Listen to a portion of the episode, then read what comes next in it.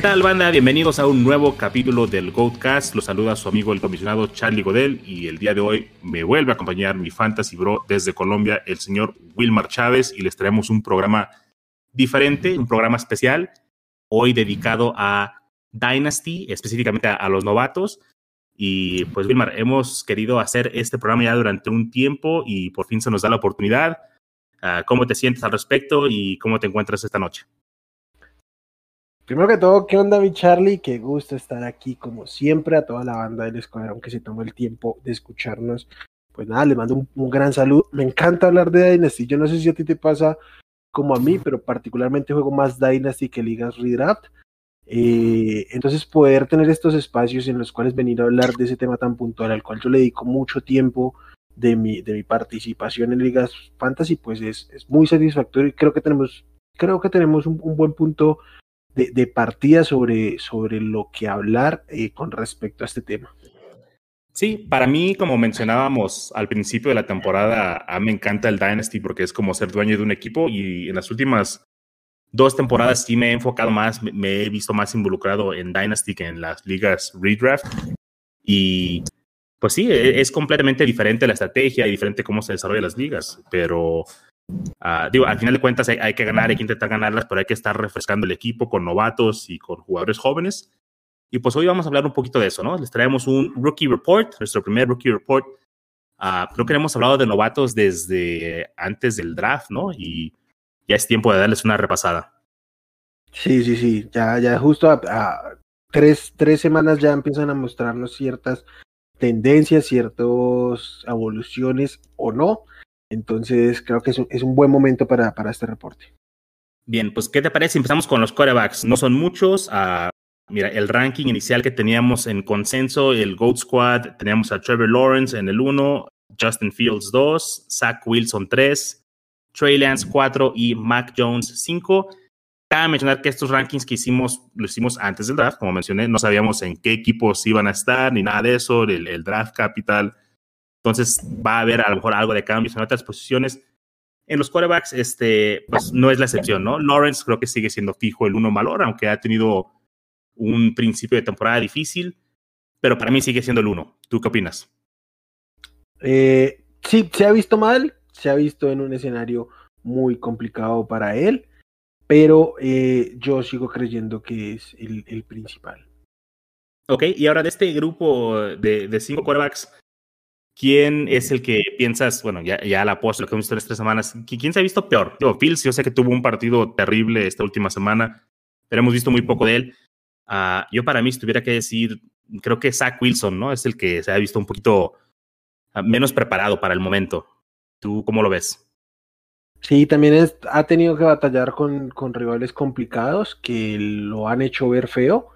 Y yo creo que, que su temporada debe ir un poquito en aumento, además, eh, siempre tener repeticiones es lo que lleva al, al, éxito con los novatos, sea lo que nos resulte lo más importante es que tengan la oportunidad de acoplarse y eso viene con las repeticiones. Zach Wilson, eh, fuera de, Trevor Lawrence, es el que más involucrado está en temas de, estar con el primer equipo, era, fue el que drafteado, sabíamos de plano que iba a ser el, el número uno, el, el, el titular y que no tenía absolutamente nadie quien le pudiera pelear el puesto.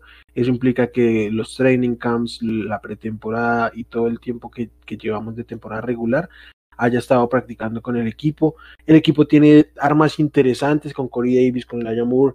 Entonces yo creo que tiene una oportunidad ahí de seguir mejorando. Se ha visto mal, pero yo creo que por el talento de brazo que tiene y lo que mostró sobre todo en pretemporada, que en pretemporada creo que no hubo dudas que fue el coreback que mejor se vio entre, entre los cinco.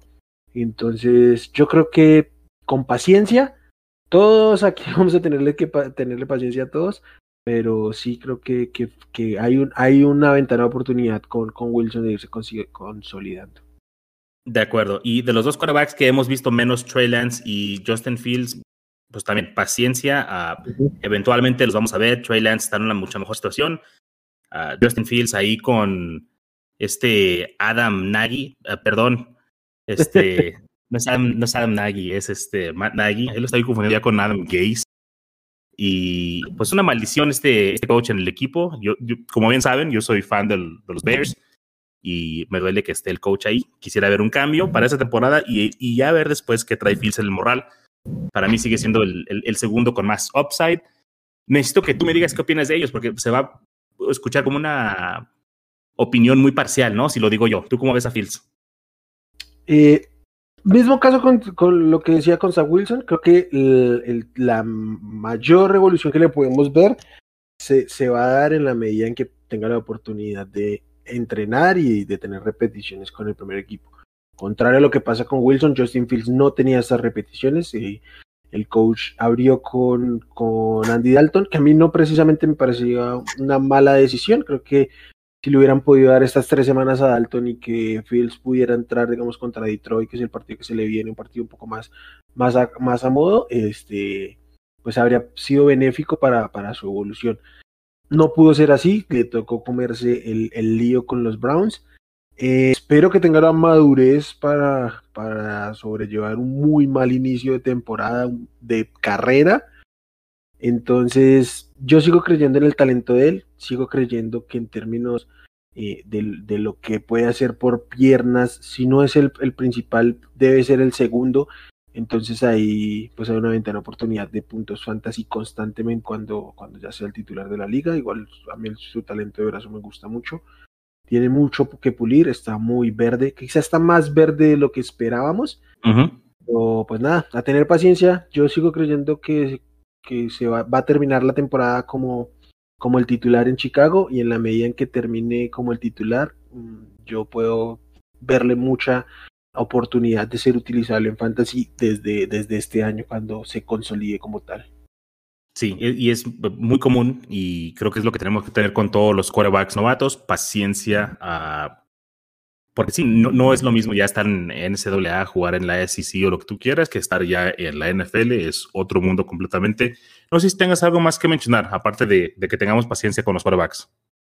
Eh, no, de, de los quarterbacks no, no más.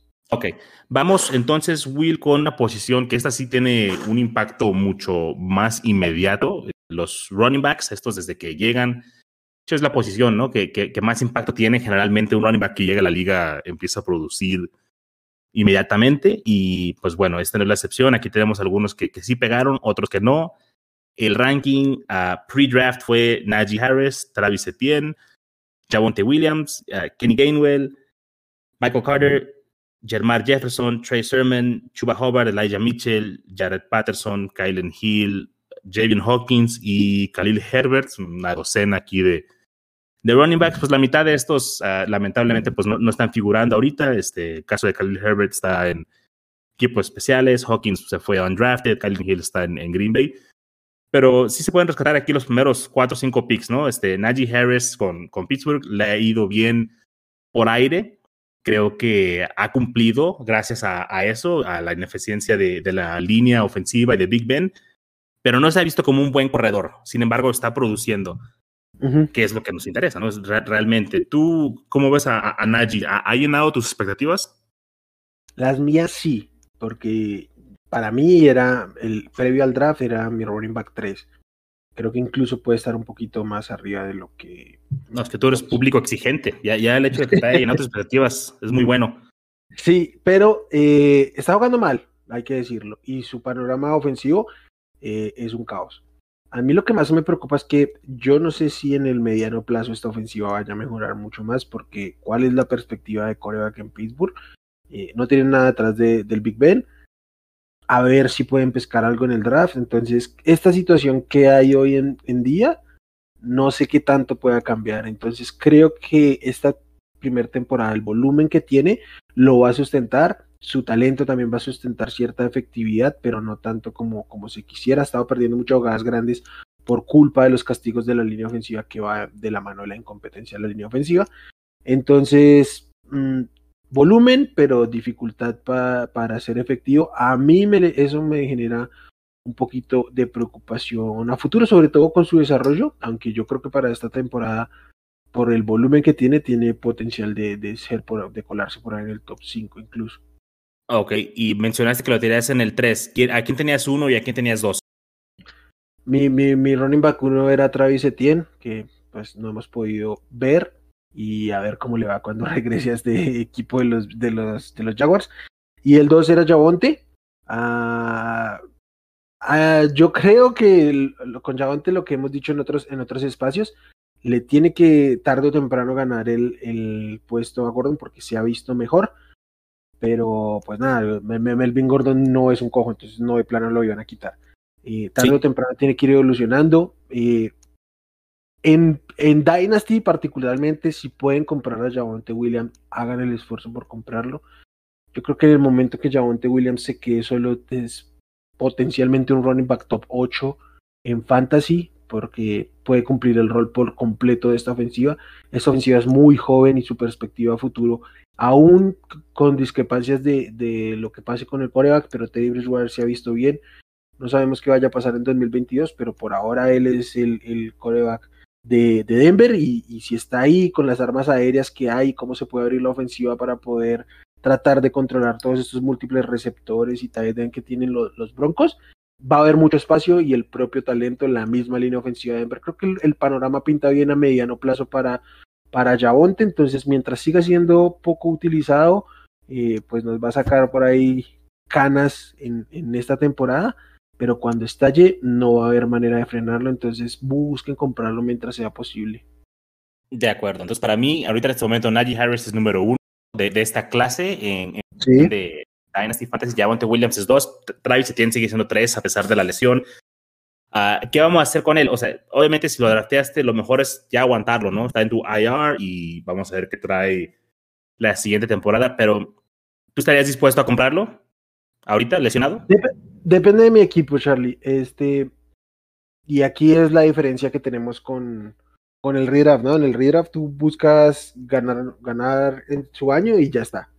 En, este momento ya tenemos tres semanas, tres semanas es eh, el, casi el 25% de la temporada de, fantasy, al menos de la temporada regular. Eh, ya tienes una perspectiva de lo que puede y no puede hacer tu equipo. No estoy diciendo que porque esté 0-3 es la temporada esté perdida, pero si estás hundido tipo 0-3 y ves que tu equipo está complicado, porque uno ya lo sabe, y en Dynasty, en roster profundo, es muy difícil levantar un equipo mermado por lesiones o por situaciones muy concretas porque los waivers son muy escasos, salvo trades y eso. En ese caso que yo voy a sentir que no necesariamente tirar por la borda mi, mi temporada, pero sí que ya podría estar pensando en el año siguiente, podría decir voy por Travis tiempo porque sé que va a volver, cuando vaya a volver tiene el capital draft y el talento para ser relevante y al estar lesionado pues su valor es, es menor al que podría ser en el momento que vaya a ser utilizable. Mm, este es un caso que tipo contigo lo he hecho, yo traté de negociar contigo en algún momento por K-Makers, mi equipo era competitivo, yo no tenía ningún valor en comprar a K-Makers aunque estuviera barato porque, porque prefería mantener mis jugadores en ese momento. Es la misma situación con, con Travis Etienne. De acuerdo. Pues yo, eh, yo lo tengo a, Travis Etienne en, en, la misma liga que tengo acá Makers, ahí lesionados los dos. Y, y a J.K. Dobbins. Y a J.K. Dobbins. Y es terrible la situación.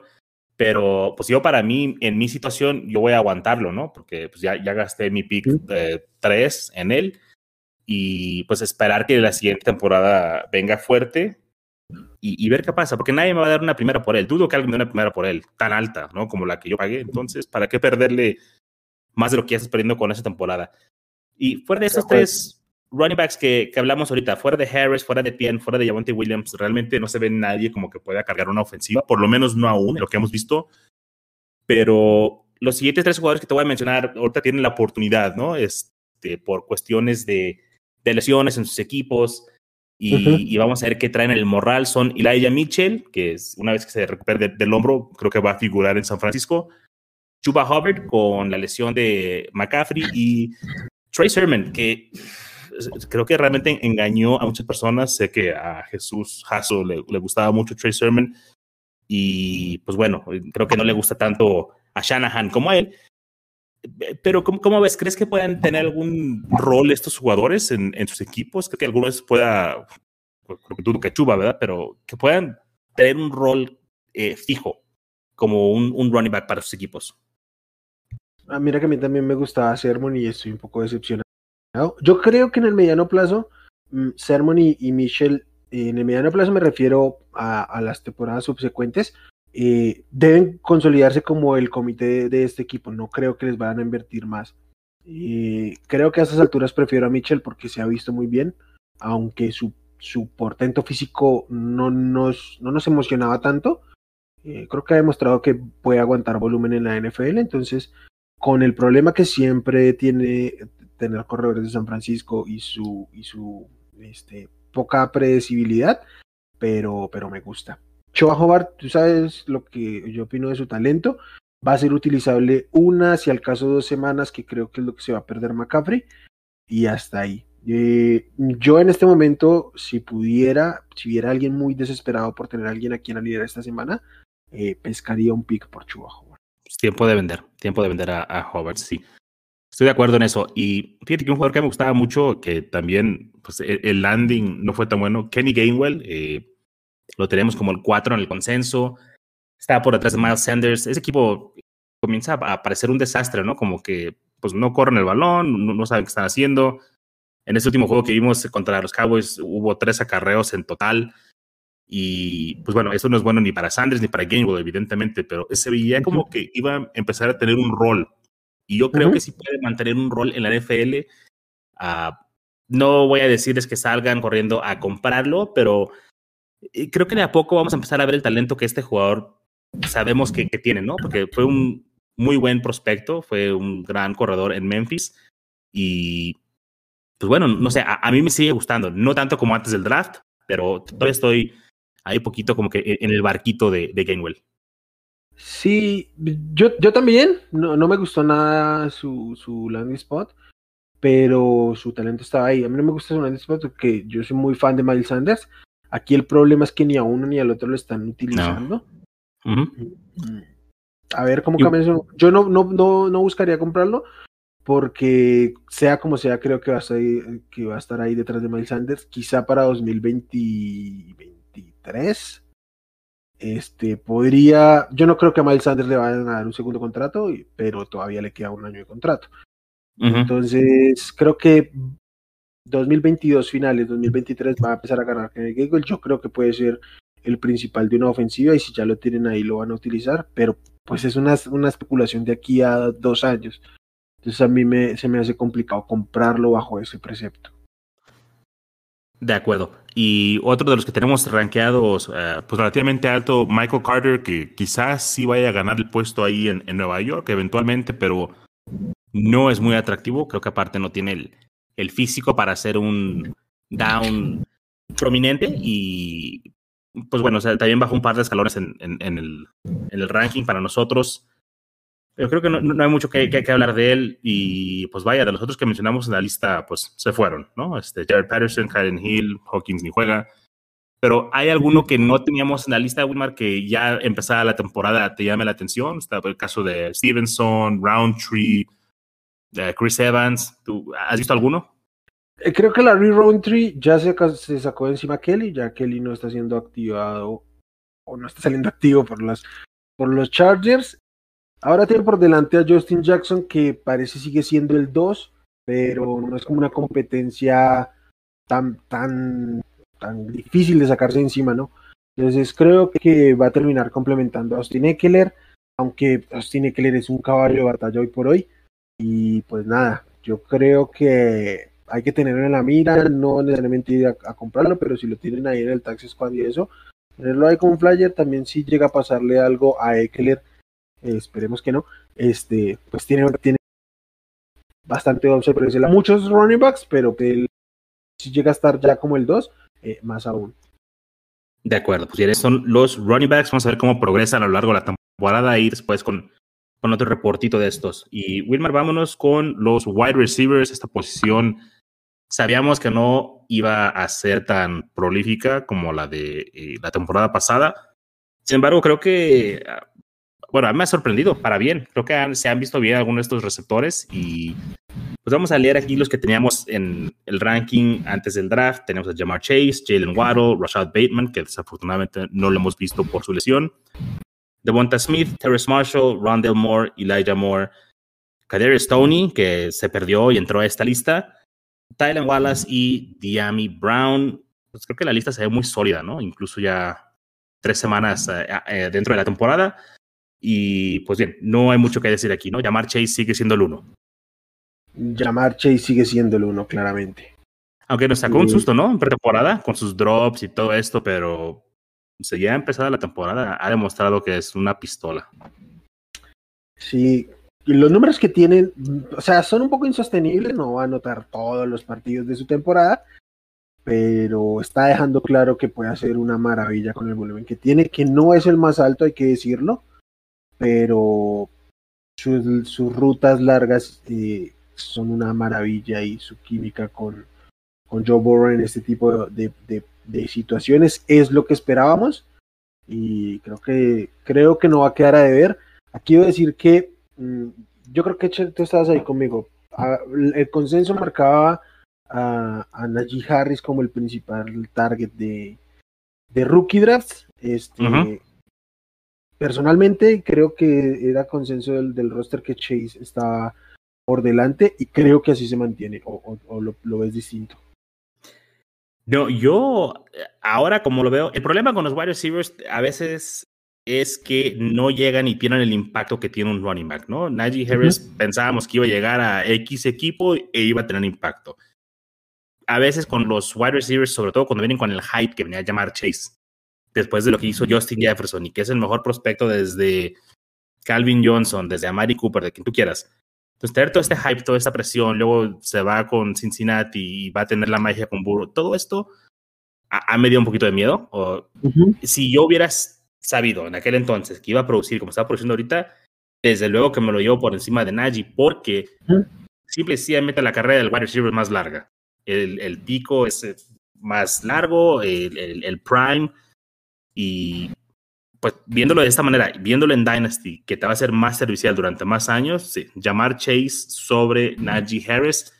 Najee Harris puede que tenga un impacto uh, mayor, pero durante menos años, ¿no? Puede que tenga dos, tres, cuatro años, su primer contrato, como lo hacen muchos corredores, y se acaban. Y sin embargo, un, un wide receiver, pues llega a su prime a los 26, 27, 28 años, y llamar Chase tiene 21 años. ¿no? Entonces, como de, de queda muchísima carrera por delante. Y qué bueno que ha cumplido, porque tenía expectativas muy altas, no, no de nosotros, o sea, de todos. Creo que eran expectativas altísimas y, lo ha cumplido, le, ha ido bien. ¿Qué, ¿Qué, te parece si en este momento alguien viene y te ofrece un trade en el que te da a llamar Chase por Najee Harris? Se lo rapas de inmediato. Mira, depende de los equipos, siempre lo hemos comentado, depende de tu equipo, tu necesidad. Si nada más tengo dos running backs, como en algunas ligas tengo nada más dos running backs, pues no, no puedo. Pero si me sobra uno, si tengo tres running backs o puedo prescindir de él, desde luego. O sea, sí, sí, yo, yo lo prefiero a él. Y luego estamos viendo la situación en la que está Najee Harris, ¿no? En Pittsburgh, que no, no va a haber Big Ben, no hay línea. ¿Qué va a pasar con él? No es correlativo, como ya ha dicho OJ antes, que un running back no pueda producir en una ofensiva mala, no. Pero, pues vaya, sí te asusta, ¿no? El qué va a pasar con ese equipo. Como, equipo, pues, institucionalmente, van a tener que sufrir muchos cambios. Y puede que Najee Harris sea víctima de esto. Sí, sobre todo que, o sea, no, no per se es correlativo frente al tema de las malas ofensivas, pero eh, la línea ofensiva sí impacta su valor, su desempeño y todo el tema, obviamente. Y no se ha visto bien. No, no se ha visto bien. Lo salva, lo salva las recepciones, es lo que lo salva. Sí, y que de, hecho es, es, es, un salvavidas eh, excelente. O sea, te, un, un running back con ese volumen de, de targets que ha tenido, ya no, ya no los 19 targets, sino, sino lo, de, de, semana 3, sino lo, lo que traía, este, pues es un valor impresionante. Pero creo que en mediano y largo plazo, llamar Chase va a redituar mucho más. Entonces, para mí sí es una opción inteligente dejar ir a, Najee Harris por, por llamar Chase. Pero entiendo que los running backs son difíciles de reemplazar y entiendo que en, ciertas ocasiones sería complicado hacer este tipo de trades. Es muy complicado. ¿Y quién detrás de él? O sea, que está llamar Chase, creo que está en su propio tier en este momento. ¿Quién ponemos como dos ahorita? Yo creo que sigue siendo Warren Creo que se ha visto bien, creo que ha demostrado que no es simplemente es este Phil, Scratcher de que, que, algunos pensaban, no es Henry Rocks, es un running back. Si bien no tiene un perfil físico de alfa, creo que puede ser uno de esos running backs que desde el slot se vuelven en la principal arma ofensiva de un equipo y lo es hoy por hoy con Miami. Eh, además tiene cierta química con, con Tua que no es nada despreciable. Mm, yo creo que, que, que Jalen Waddell sería en este momento el 2 a 1. Yo creo que no hemos visto suficiente, pero por lo mismo no podemos bajarlo, porque realmente no he visto suficiente de nadie, ¿no? Bateman pues, lesionado, Devonta Smith, pues vaya, está en una situación tal vez que no es la mejor del mundo, ¿no? Con, con Jalen Hurts aventándole pedradas, sandías, bolillos. No, no se ha visto bien, aunque se ha visto bien corriendo rutas, ¿no? Que eso jamás se le, se le cuestionó. Siempre pensamos que iba a batallar con su físico, pero esperemos que conforme vaya agarrando edad, pues vaya también agarrando un poco más de peso, pero no, no puedo bajar a Waddle del 2, no aún. Y pues Bateman, pues lo tengo que bajar del 3, ¿no? Porque no lo hemos visto. Esperemos que ya se estrene pronto en la NFL. Entonces tendría que subir a Devonta Smith al 3, probablemente a Terrence Marshall al 4, que me encanta Terrence Marshall, tú sabes esto. y, y, se le viene una buena oportunidad a él, ¿no? Este, creo que ya brincó a Robbie Anderson, se deshicieron de Dan Arnold. Y pues vaya, creo que viene un breakout para Terrence Marshall. No sé tú cómo veas ahí la situación con su equipo actual y, y qué podemos esperar de él para esta temporada. Bueno, para, para empezar, mm, me voy a ir así yendo para atrás, como dijiste. Bateman, yo ni siquiera en este momento lo rankearía como tal, porque no, no hemos visto nada de él. Obviamente, detrás de, o sea, después de. Te digo algo, lo sigo poniendo por enfrente de Tony. Sí, ¿Eh? no, eh, justamente, justamente esa era la línea que iba a marcar. Después de la Yamur, que finalmente ese grupo está muy parejo, después de la Yamur hay que ponerlo porque de ahí en más no hay ninguno que se les acerque.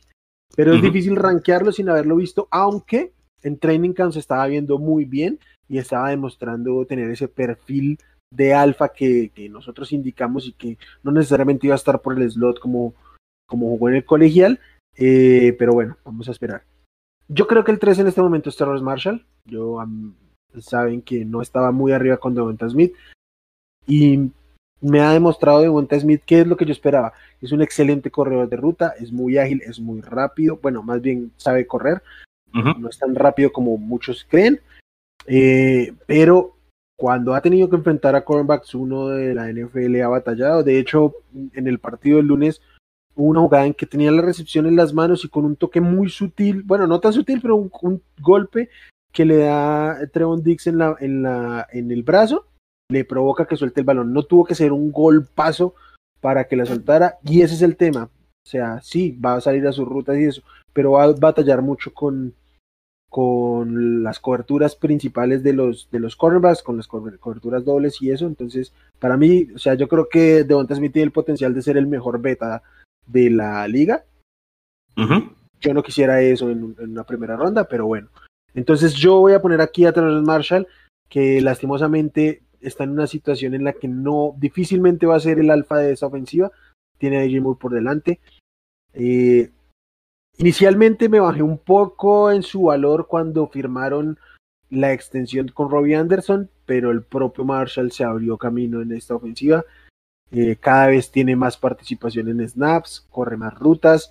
Los targets están desde la primera semana, ha, sido el segundo receptor con más targets en la temporada. y pues nada, lo que decías, la, salida de, Dan Arnold, incluso en este momento la lesión de, de McCaffrey le puede traer volumen. Entonces, para mí en este momento Terrence Marshall eh, puede ser el 3 de, de esta camada. Ok, perfecto. Después de esta agrupación, entonces sí tenemos aquí a los Moores, Rondale y Elijah. Creo que pues se mantienen por ahí también detrás de estos jugadores.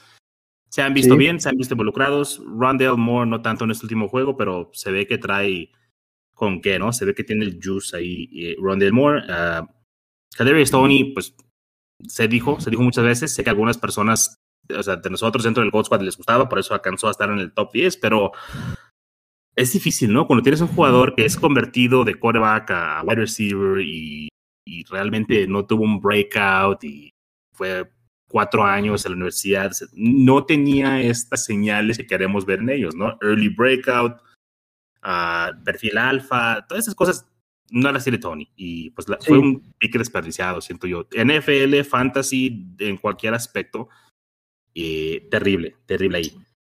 Y pues creo que también Tylen Wallace no, no nos ha dejado aquí un buen sabor. Jamie Brown está por verse. Tylen Wallace a mí, yo personalmente estaba muy emocionado con Wallace previo al draft, pero aquí sí, yo sé que eh, talento por arriba del landing spot, pero él llegó a la peor situación posible, a pelear por ser el cuarto receptor de una ofensiva que lanza muy poco. Entonces sí estaba muy difícil, al menos en, el corto y mediano plazo, que, se haga un rol. Capaz y yo creo que puede ser en, su momento el tercero, cuarto, el segundo, tercer mejor receptor de esta ofensiva, pero tiempo va a tardar. Will, y fuera de este top 10 que tenemos aquí, ah, ¿hay algún wide receiver que te llame la atención ahora que no teníamos previsto antes? Creo que, que Anthony Schwartz eh, se ha visto un poco beneficiado por las ausencias de, de los Browns, pero se ha visto bien. Y es un perfil de receptor que sí lo había en los Rams con Rashad Higgins, pero en los Rams, en los Browns con Rashad Higgins, pero no había sido lo suficientemente efectivo Higgins. Estuvo Callaway en su momento y no lo fue. Es un, es un perfil de receptor que han estado buscando los Browns y nomás no lo habían conseguido. Entonces creo que por ahí se puede andar colando. De acuerdo, a un jugador que a mí me gusta mucho, que pues, igual todavía es un, un flyer, un sleeper. Ah, el de nombre es conocido, pero mucho el los emparrillados todavía. Nico Collins de Houston. Ah, me, gusta mucho su, su perfil, me, me, gusta lo que puede aportar. Simplemente no está en una muy buena situación, pero creo que una vez que regresa la lesión, realmente sé que Brandon Cooks está ahí, pero detrás de Brandon Cooks realmente no hay nadie. Creo que Anthony Miller es un jugador al que fácilmente le puede ganar el trabajo y espero que lo haga. Uh, igual, no gastaste mucho en Nico Collins, no esperaba mucho de él, no estaba en nuestro top en aquel entonces, quedó por fuera, quedó como en el 11 o 12. Y pues nada más que aportar ahí con él. Otro de los que se habló mucho. A mí, ¿Mm? a mí me gusta Nico Collins, me, me, me, gusta Nico Collins como un buen low. O sea, una, una compra muy, muy barata. Este, Nadie espera, o sea, mucha gente en ese momento le pasa por encima a Nico Collins y, yo creo que, que, su talento puede despegar en algún momento. Yo también lo creo. O sea, el, el, perfil atlético es, increíble. O sea, 6'4, 215 libras. O sea, es, una máquina. Esta está, está, está enorme. Y es lo que queremos ver, un wide receiver grande, físico, que pueda pelear por el balón. No sé quién le va a lanzar balones, pero eh, yo pienso que puede salir adelante, aunque pues hay que ver qué pasa, ¿no? Hay veces que tardan mucho en cuajar. Eh, veamos aquí el, caso de, Mike Williams con este breakout que está teniendo, que si bien nos había dado destellos, simplemente nunca se mantenía sano, pero le tenemos que tener paciencia a algunos wide receivers. Algunos llegan y tienen impacto inmediato y otros pues tardan un poquito más con otros nos quedamos esperando para siempre y simplemente no llega. Y hablando de los que no van a llegar, pienso yo que hay que mencionar aquí un favorito de, de muchos de que nos escuchan, Amon Ra Brown. Creo que pues no está en el top 10, ¿no? No estábamos en el barco ahí, pero pues mucha gente decía que mira qué bonito corre rutas, su hermano juega en la NFL. Eh, creo que este es alguien que podemos completamente pues, e, empezar a borrar, ¿no? Incluso vender si se puede. Sí, Charlie. Mm, sigue, vendiendo mucho el nombre de Amon Razon Brown. Yo no realmente no entiendo por qué. Es un nombre interesante. Sí, eso es un, es un gran nombre. O sea, me, me gustaría a mí llamarme Amon Ra, pero este no, no entiendo por qué siguen montados en este tren. Cortaron a, cortaron a, a Perryman Ray Williams está en, el, en la lista de Injury Reserve. Y aún así, eh, Amon Razan Brown está le gana el mandado, aún así. O sea... exacto, está peleando por ser el tercer receptor de esta ofensiva.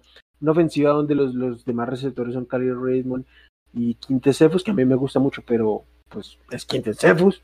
Entonces, eh, no, no hay absolutamente nada ahí de los que lo tienen y tienen sus esperanzas se van a quedar con las esperanzas que ya sufrimos con Equanimus, eh, porque al menos personalmente vi la misma situación con él cuando llegó a la liga.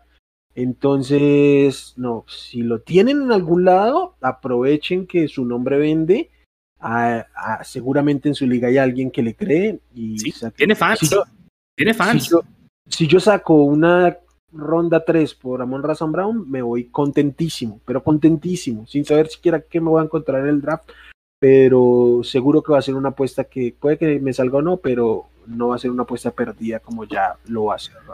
Sí, y uno más que quiero mencionar aquí también, Dwayne Eskridge, también creo que ya apuesta perdida, ah, de por sí ya estaba medio ruquillo, 24 años, también una situación terrible en Seattle.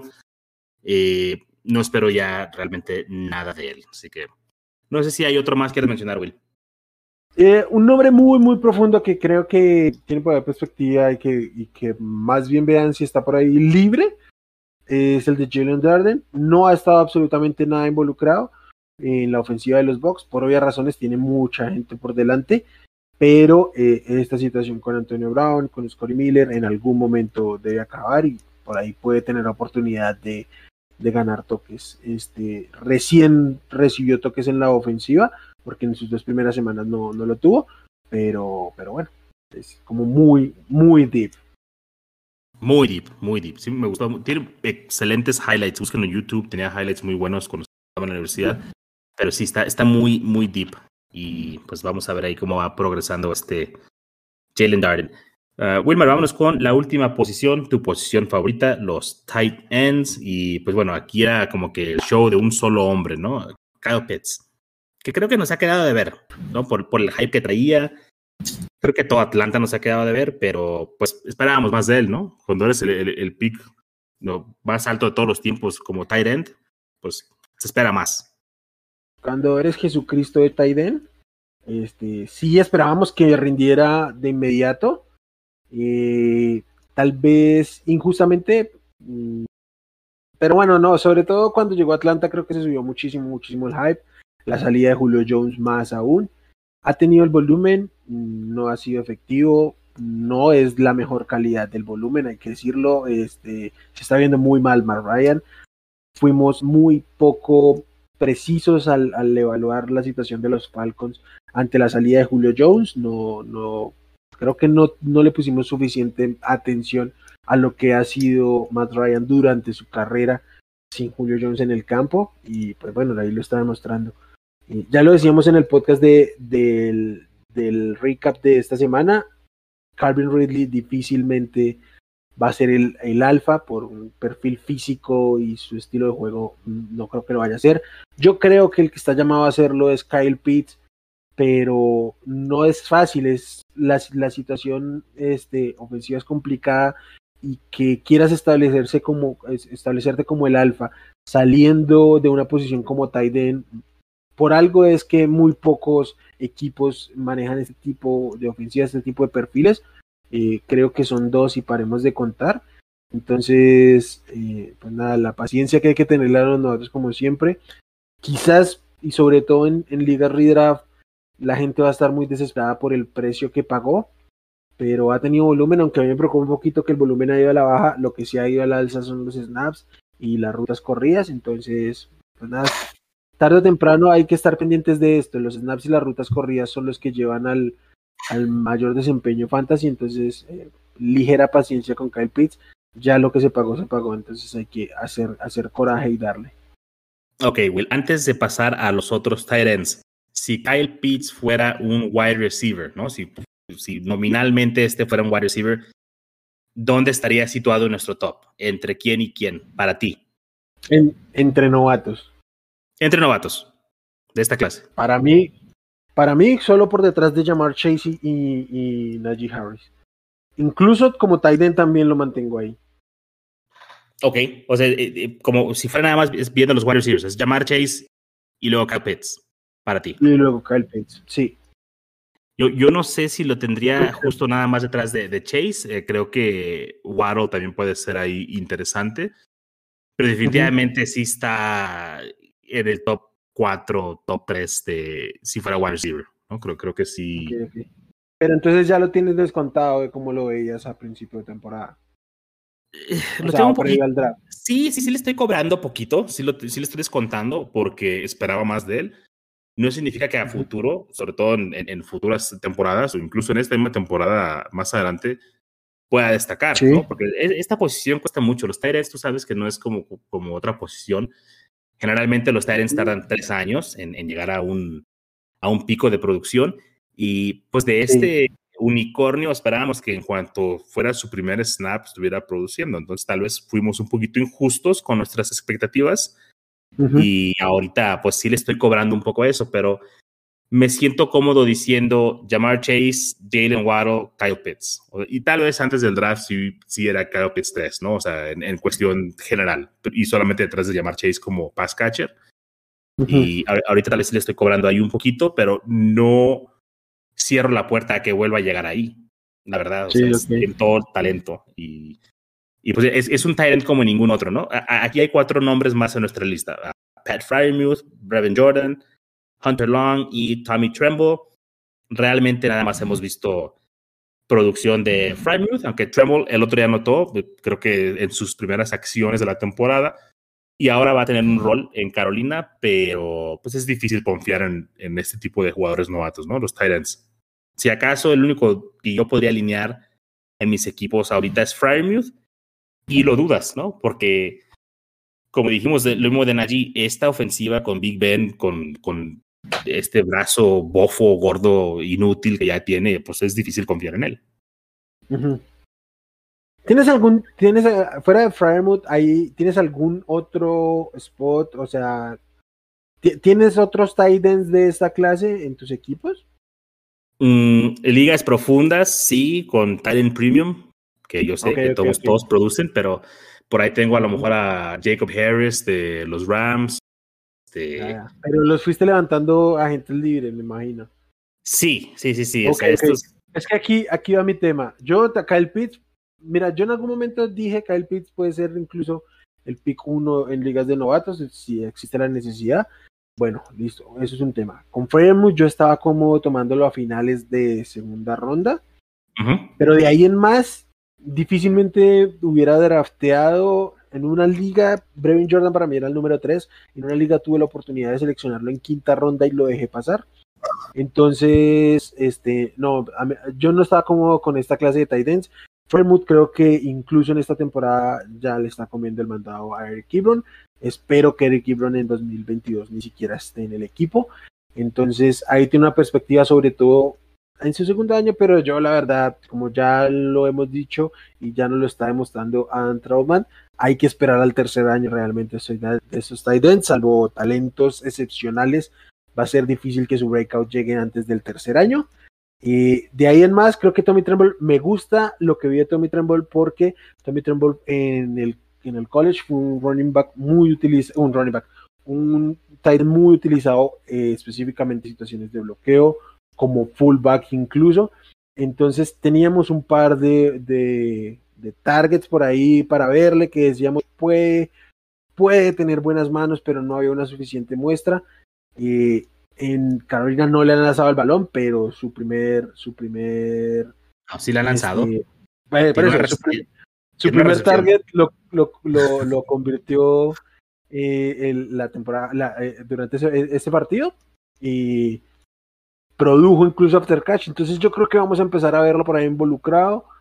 Y me gusta como un flyer muy, muy lejano.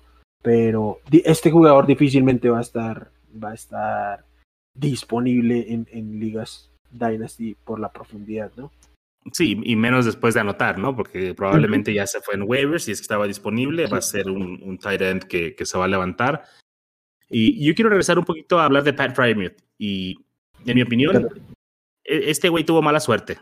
Tuvo mala suerte de salir el mismo año que salió Kyle Pitts, porque es un buen prospecto también. Y todos los reflectores se les llevó Pitts, creo que tanto en Fantasy como... Que mira, en Fantasy realmente nunca deberíamos de adaptar un Tyrant tan alto, pero o sea... Eh, sí. E, el hecho de que estuviera Pitts ahí le, le restó a su, a su draft stock en, en, NFL real y en Fantasy. Y pues bien, o sea, creo que fue un buen precio pagarlo en final de, segunda ronda, que también fue donde me lo estaba llevando yo por ahí. Y creo que va a producir, como dices, ya le comió el mandado a Abron. Eh, apenas su primer año. Eh, va a ser un Tyrant productivo, siento yo. Esperemos que entre a esta bolsa de Tyrants que son seguros y que sabes que te van a producir, aunque sea ah, poco, pero seguro, ¿no? Porque realmente es difícil esta posición, predecir los puntos. Pensé que ibas a decir que ha tenido mala suerte de haber caído en los Steelers. no, bueno, es tan, tan, dinámica, pero bueno. Charlie, quiero, quiero preguntarte algo, hacer un tanteo ahí de cómo lo es. O sea, tuvo mala suerte de caer con Pitts.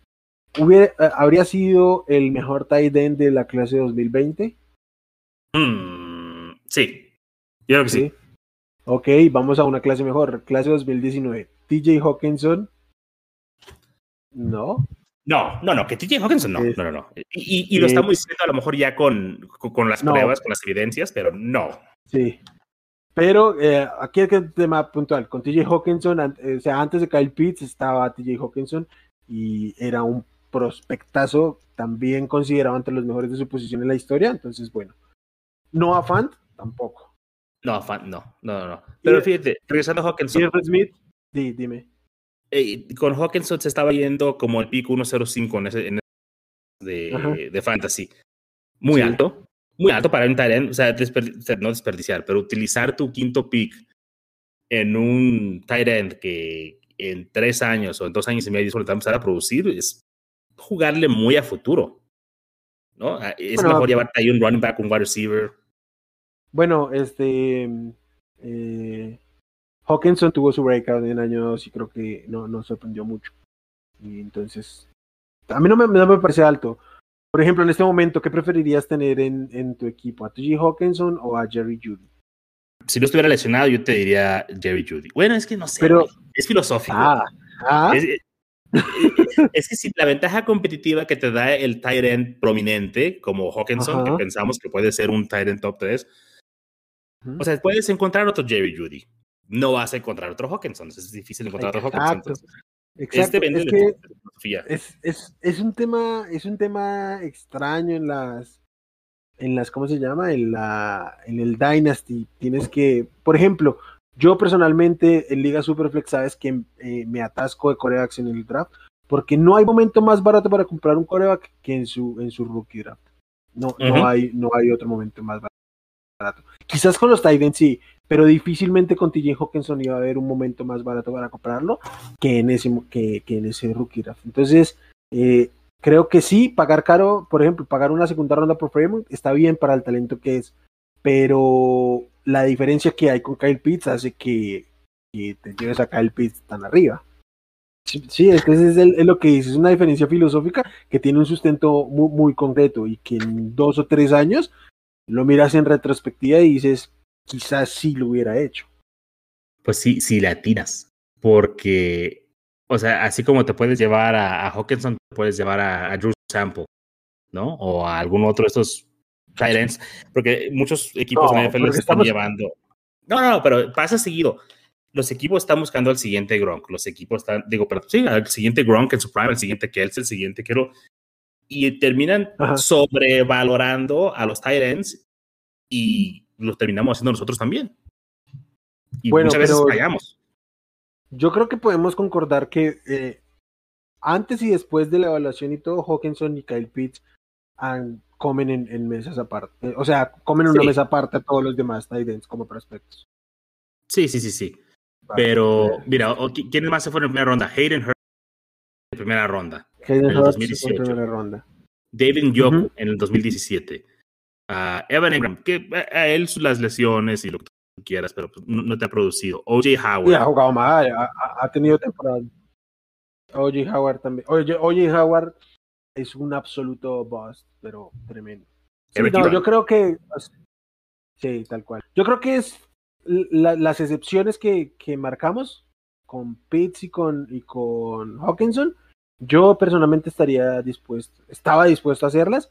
Y creo que cuando lo veamos en retrospectiva en uno o dos años con Kyle Pitts, y no vamos a estar diciendo por qué hice ese Pitts. No, y, yo te voy a decir, yo en, creo que lo drafté nada más en una liga, yo lo hice conscientemente pensando, o sea, eh, es mi Tyrant 1, es el que estoy alineando. Pero yo estaba conforme, yo, yo, sabía que si no producía ahorita, no pasa nada. O sea, estaba dispuesto a darle este, esta temporada para que se adapte o lo que tú quieras, pero es algo que tienes que prever. O sea, sí, esperábamos que este llegara volando y corriendo y se llevara el balón.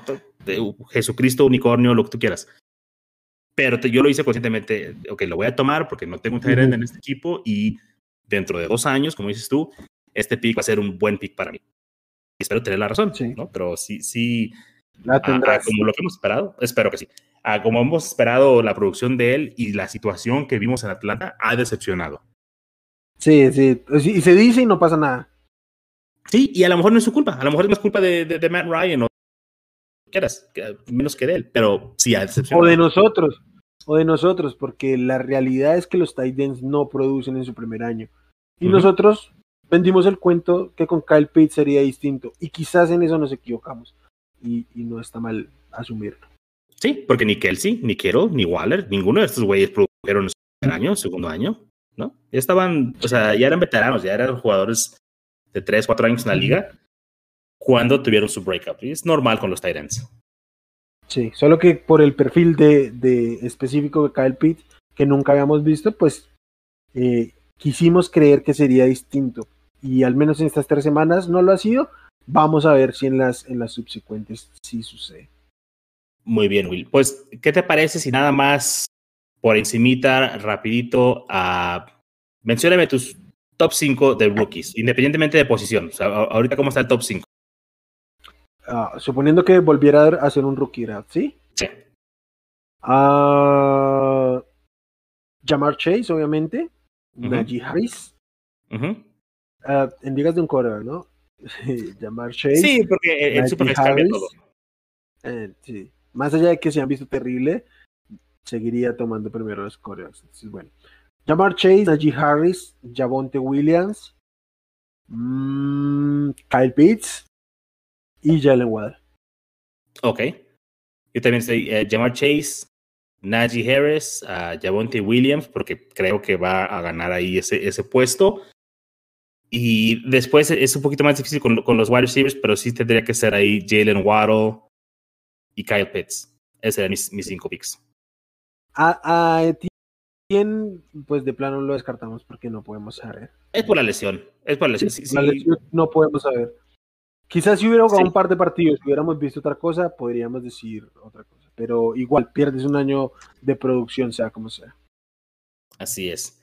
Pues bien, Will, eh, si no hay nada más que agregar, damos por concluido este primer Rookie Report. Esperemos que les sea de utilidad para la banda, para sus ligas Dynasty, Recuerden, si tienen alguna pregunta, alguna consulta, cualquier comentario, nos pueden encontrar en redes. Estamos como Goat Squad FF. Ya tenemos Instagram, no sabía. Tenemos Instagram, Goat Squad-FF. Yo no uso Instagram, ya estoy ruco.